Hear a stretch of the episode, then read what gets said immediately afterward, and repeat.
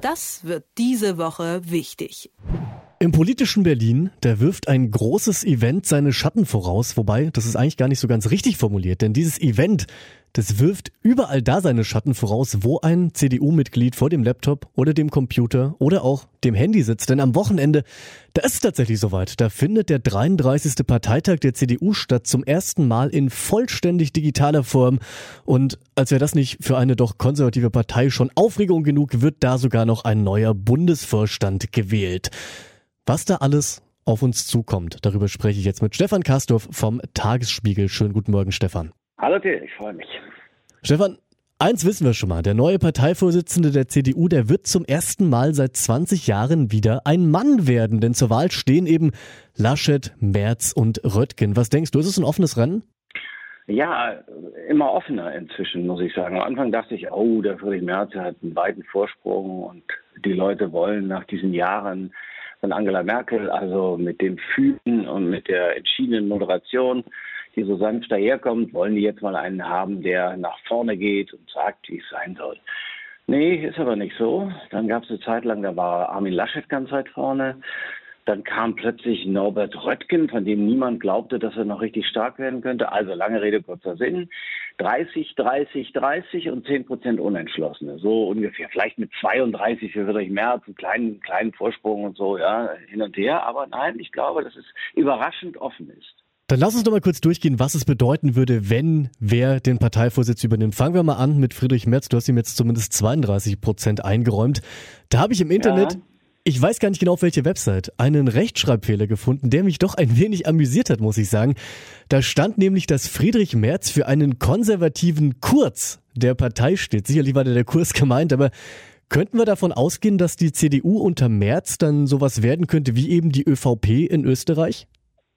Naja, dagegen spricht schon das Alter. Das wird ein bisschen schwierig, weil Friedrich Merz 65 ist und Sebastian Kurz weit unter 40, was man sich so gar nicht richtig vorstellt und was man immer wieder vergisst. Aber unabhängig davon, diese Wendigkeit oder dieses Alerte, das Sebastian Kurz hat, das ist Friedrich Merz nicht eigen. Nein, es ist nicht so, als ob der nicht auch mit den Grünen könnte. Und die Grünen müssen sich eigentlich freuen, weil dann viel mehr Platz zur Profilierung für sie bleibt. Aber ganz so ist es nicht. Nein, was man mit Friedrich Merz erwarten kann, ist ein klar wirtschaftsgetriebener Kurs und eine klare Kante. Also er neigt dazu, die Dinge klar auszudrücken. Aber manchmal ist es so, das war schon bei Gerhard Schröder, wir erinnern uns so, Leute, die entschieden reden, sind aber doch im Handeln zögerlicher, als man denkt. Und das ist bei Friedrich Merz, wenn er denn mal in Regierungsverantwortung stehen soll, auch zu erwarten. Denn die Amtsgeschäfte sind so groß und das alles doch komplizierter, als wir so denken, dass man nicht immer so sagen kann, so, das machen wir jetzt mal so ein Feierabend und ihr folgt mir. Nein, nein, so ist es nicht. Dann gehen wir doch gleich mal noch durch, wofür die anderen beiden stehen würden, Laschet und Röttgen. Wie sieht's da aus? Armin Laschet, christlich-sozial, hat volontiert, war auch Journalist bei der katholischen Kirchenzeitung in Aachen. Ein christlich-sozialer Politiker, wirklich also tief in der Wolle gefärbt. Herz-Jesu-Marxist, hätte man früher gesagt, äh, hat sich enorm entwickelt, hat bei Niederlagen nie aufgesteckt, er ist viel härter, als man denkt. Er redet so sanft, also so Merkel-männlich. Ist aber nicht. Er ist schon ein harter Junge und kommt immer wieder. Hat ein paar Mal verloren gegen Röttgen, gegen andere. Und plötzlich ist er Ministerpräsident des Landes und führt eine CDU-FDP-Regierung und offensichtlich so erfolgreich, dass die FDP am liebsten hätte, dass er jetzt Kanzler wird und sie dann mit ihm auch im Bund koalieren können. Das darf man nicht unterschätzen. Also er ist, was innere Sicherheit angeht, konservativ, was Sozialpolitik angeht, landläufig links oder ein, äh, sagen wir mal, offener Politiker und äh, mit starker Liberalität. Das ist auch für die Grünen gut, weil die dann jemanden haben, der sie mindestens versteht. Und zur Bewahrung der Schöpfung gehört ja auch das Grüne eigentlich. Und dann bleibt jetzt Norbert Röttgen noch übrig. Ja, ein außenpolitisch beschlagener Mann, war auch ein sehr guter Umweltminister, bis er dann dachte, er müsste Angela Merkel beerben, schon sehr früh.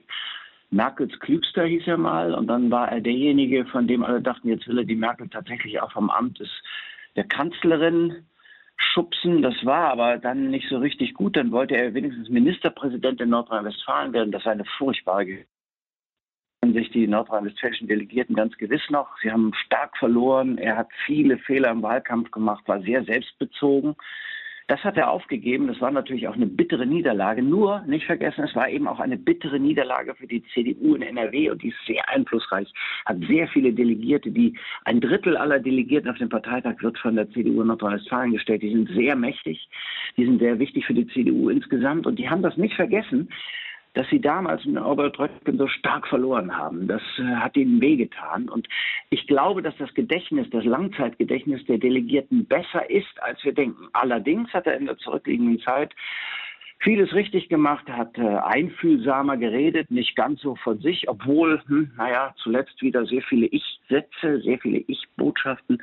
Bin mal gespannt, ob die Leute das so genau verfolgen, wie ich das verfolgt habe. Nun schaut jetzt auch nicht nur die CDU sehr gespannt auf diese Wahl zum Parteivorsitz, sondern ja eigentlich die gesamte deutsche Politiklandschaft. Wir haben ja auch schon andere Parteien gerade ein bisschen angeschnitten.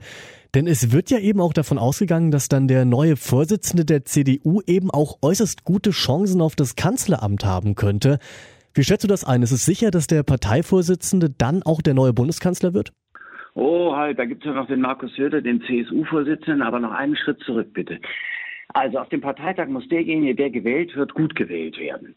Da gibt es nachher eine Stichwahl, also die fangen ja an, drei Kandidaten, keiner von denen wird, vermute ich mal, das wäre eine Sensation, sonst über 50 Prozent im ersten Wahlkampf, äh, Wahlgang kommen. Dann gibt es eine Stichwahl.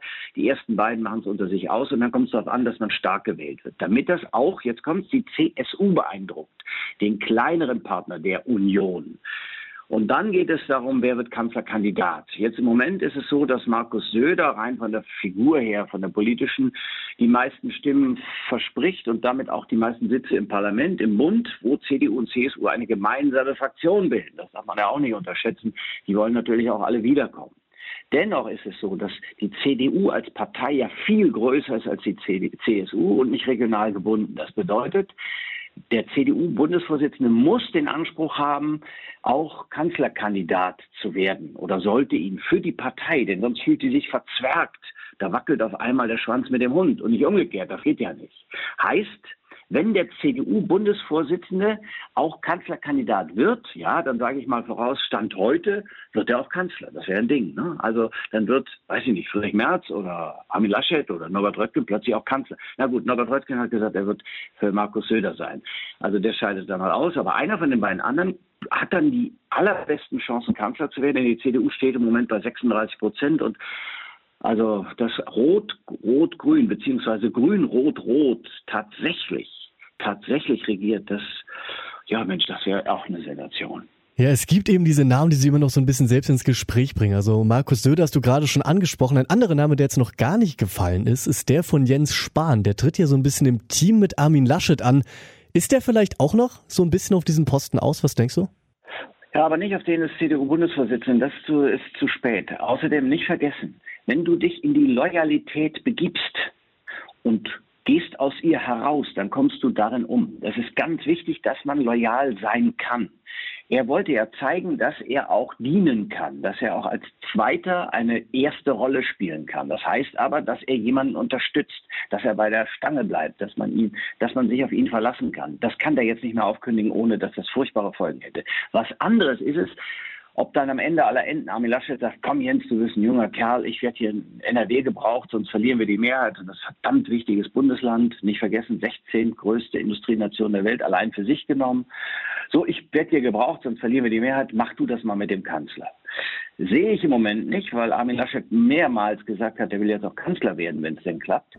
Also insofern, seine Zeit kommt ja auch noch. Mein Gott, 40 bis der mal soweit ist. Also der Armin Laschet ist keine 60, aber ist irgendwann 60. Der äh, Friedrich Merz ist über 60. Der hat noch zehn Jahre Zeit, dann kann er immer noch Kanzler werden. Also nicht zu sehr drängen. In Deutschland ist es nicht so, dass ein Sebastian Kurz Bundeskanzler würde. Das sagt Stefan Kastorf, der Herausgeber vom Tagesspiegel. Stefan, ich danke dir und Grüße nach Berlin.